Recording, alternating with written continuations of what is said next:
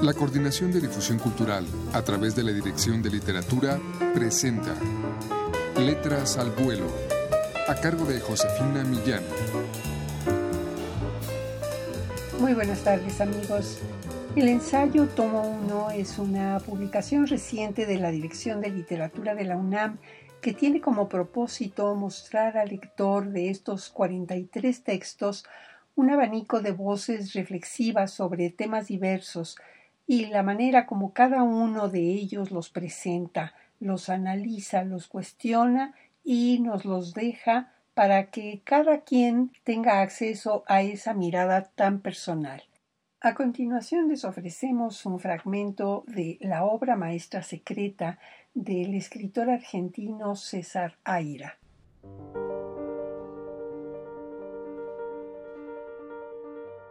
Todo el mundo reconoce que la Argentina, poblada con la inmigración, periódicamente despoblada por la emigración, territorio de extraños y de ausentes, es un país que tuvo que inventarse, y la literatura que inventó para inventarse fue doblemente literaria, una literatura al cuadrado.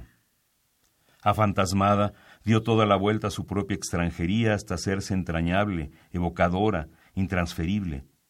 Este sistema, expulsor por un lado, fue acogedor por otro, y a nadie le sorprende que un maestro de la prosa específicamente argentina haya sido un francés, Grusac, o que la metafísica del paisaje pampeano la haya hecho un inglés, Hodgson. En las cimas del autoexotismo, el más argentino de los escritores argentinos terminó siendo un supuesto conde polaco que llegó a Buenos Aires por casualidad y se quedó por accidente. Se quedó por un motivo o por otro, pero uno de esos motivos fueron los amigos que tuvo. Sarcástico, peleador, altivo, intratable, Gombrowicz fue antes que todo lo demás un hombre de amigos, lo que quizá no es tan paradójico como parece.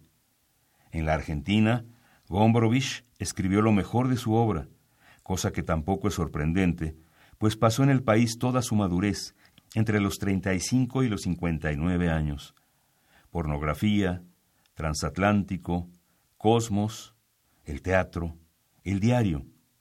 Este último en realidad no es un diario, sino artículos en formato de diario.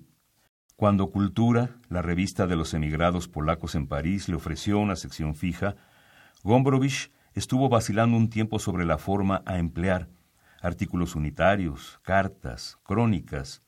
Se decidió por el diario que le daba la libertad para escribir sobre lo que quisiera y cambiar de tema donde quisiera, con el simple expediente de poner punto aparte y encabezar el nuevo párrafo con la palabra miércoles o sábado.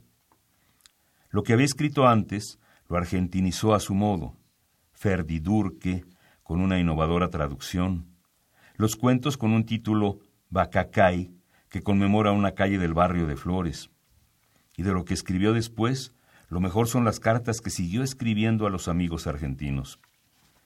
Pero podría sostenerse que su obra maestra secreta fue la cofradía de amigos que formó a su alrededor. La segunda, porque hubo un primer grupo, el que participó de la traducción de Ferdidurque y lo que quedó de sus desganados intentos de acomodarse al establishment literario porteño. Virgilio Piñera, Rodríguez Tomé, cubanos los dos, Mastronardi, González Lanusa. Hacia 1956 ese núcleo se había disuelto, básicamente por una cuestión de edad. Los trabajos y las familias los dispersaron y Gombrowicz se vio en el trance de una renovación. Para él empezaba su mejor época. Había renunciado a su empleo en el Banco Polaco y con las prudentes inversiones que hizo con la indemnización, más la beca que recibió de una institución anticomunista, Free Europe, y algunos derechos que empezaba a cobrar, pudo arreglárselas. Les hemos ofrecido un fragmento del ensayo de César Aira, La obra maestra secreta. César Aira nació en Buenos Aires, Argentina, en 1949 y es uno de los 43 autores que conforman el tomo 1 de El ensayo, que pueden ustedes adquirir en todas las librerías universitarias o llamando al 56 22 6202. Muchas gracias por su atención.